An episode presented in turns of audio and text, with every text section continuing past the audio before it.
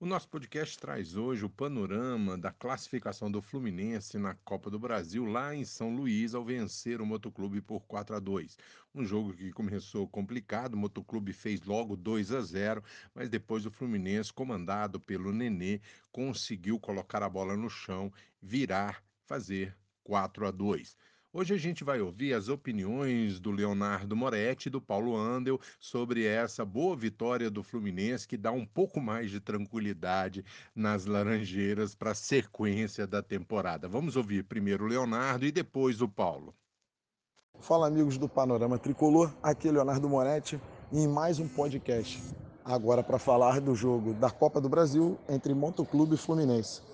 Primeiro de tudo, gostaria de parabenizar a torcida do Fluminense no Maranhão, que fez uma recepção de forma digna de um clube gigante que é o Fluminense. Parabéns à torcida do Maranhão, a torcida tricolor do Maranhão, que fez um, um, uma linda recepção. Agora, para falar do jogo, uma escalação, ao meu ver, um 4-3-3, que não, não, o Fluminense não joga bem com ela, principalmente com o Henrique de volante. O Fluminense não vem rendendo com essa, com essa escalação. Rendeu bem um jogo no 4-3-3 contra o Botafogo, o fraquíssimo time do Botafogo, e depois não rendeu mais. Depois não rendeu mais. E a gente não entende, pelo menos eu não entendo o, o, motivo dessa escalação, o motivo dessa, dessa forçação de barra nessa escalação. Né? Então, em, dois, em 11 minutos, o Fluminense já estava perdendo o Motoclube de 2 a 0. É inadmissível o Fluminense tomar dois gols do Motoclube, imagina, em 11 minutos. Né? Aos 30 e poucos do primeiro tempo, o Nenê conseguiu uma boa jogada, sofreu o pênalti, bateu e converteu. 2 a 1 Então deu uma animada na torcida e deu uma acalmada no time, apesar de não estar jogando bem ainda. Segundo tempo, o Fluminense começou três minutos, Nenê sacolou aquela bonita chapada dele, goleiro não foi na bola, 2 a 2 Depois uma cobrança de escanteio do Nenê, Nino de cabeça, 3 a 2 Mas continuou jogando mal o Fluminense. E entrou o segundo tempo o Odair colocando o Marcos Paulo. Marcos Paulo pela esquerda. Marcos Paulo não joga de ponta, nunca vi o Marcos Paulo bem na ponta.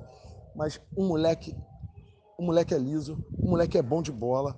É por isso que é convocado em todas as seleções do, do, de Portugal. O moleque é bola, fez uma linda jogada, marcou o quarto gol do Fluminense, que foi um golaço. Então, senhores, Fluminense 4 a 2 tá? Em mais uma noite que infelizmente não jogamos bem, time muito nervoso, time muito apático e construir uma vitória pela fragilidade do time do Motoclube. O Fluminense não pode perder mais é, 45, 60 minutos sendo mal escalado e tomando dois gols, tomando três, como foi do Flamengo. Não tem condições. O Fluminense tem que achar um meio de campo que, que o time rode a bola. O Dodge vinha bem, né? O Dodge vinha bem no meio de campo, rodando a bola no meio de campo. Esse Iago é bom jogador, tem vitalidade. Tem o, o Hudson, que ele estava bem no time do Fluminense, saiu devido a três cartões amarelos e não voltou mais. Então a gente não está entendendo essa forçação de barra num time que não está rendendo. Não, mas graças a Deus nós passamos. Tá? Agora que vem o Botafogo da Paraíba e que o Fluminense acerte, o Odaí acerte essa formação do time do Fluminense, acerte esse meio de campo, coloque um meio de campo mais veloz, com mais mobilidade é, e, ao meu ver, um time melhor vai no 4-4-2. Com, com o Iago ou o Dodge, o Hudson no meio de campo, o Henrique já pode ser sacado.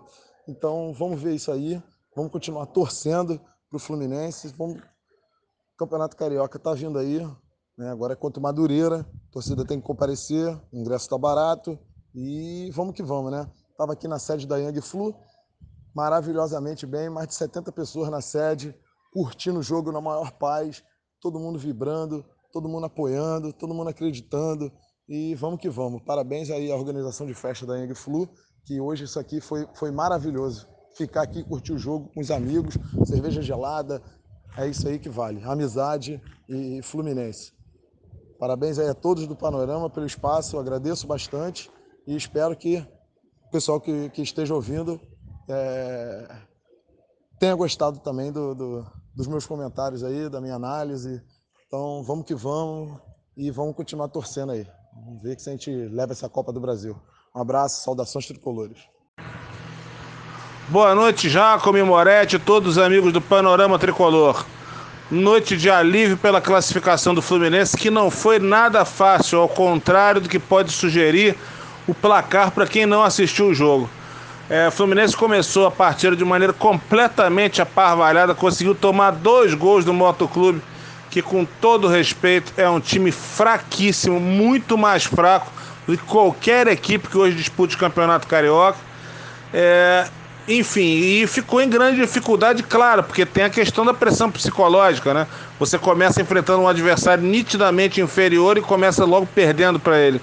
Pois bem, depois conseguiu descontar com o gol de Nenê e já tinha chance de ter empatado o jogo ainda no primeiro tempo. É, várias delas, por sinal, porque, reiterando, o time do Motoclube é um time muito humilde, um time de pouquíssimos recursos, que inclusive já fazia cera desde o começo do primeiro tempo, quando abriu os 2 a 0.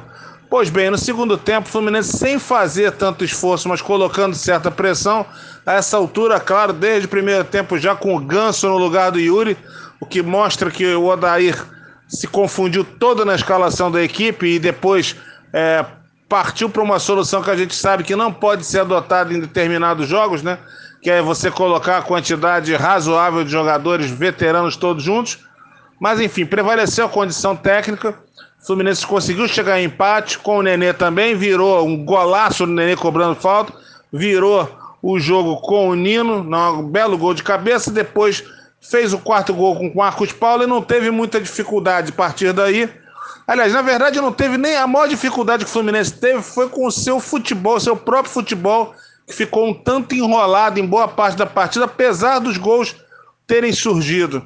É, eu acho que fica uma situação de alívio, né? Claro que depois da eliminação para a Sul-Americana é, seria catastrófico não passar na Copa do Brasil.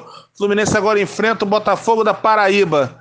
É, mas muita coisa tem que ser arrumada, é, muita mesmo. O Fluminense hoje é, passou por uns momentos muito complicados. E uma atenção especial também ao nosso bom goleiro Muriel, que foi muito importante no ano passado, mas hoje em pelo menos dois lances, esteve em situações a lá Fernando Henrique, né, o velho goleiro do, do, do, de anos atrás do Fluminense, aí, muito querido por uma parte da torcida e também muito contestado. Bom, é isso. O Fluminense conseguiu a classificação, o Fluminense conseguiu o alívio, mas esteve longe de fazer uma boa partida e acho que precisa consertar muita coisa se quiser ter alguma competitividade, tanto nas fases seguintes quanto na Copa do Brasil como no segundo semestre, para a gente ter um campeonato brasileiro de forma tranquila e até honrosa, eu diria assim. Bom, é isso, Jacome. Grande abraço para você, para o Moretti, para toda a turma que acompanha o Panorama Tricolor. Apesar do susto, o Fluminense classificado. Grande abraço. Tá aí, ouvimos o Moretti e também o Andel.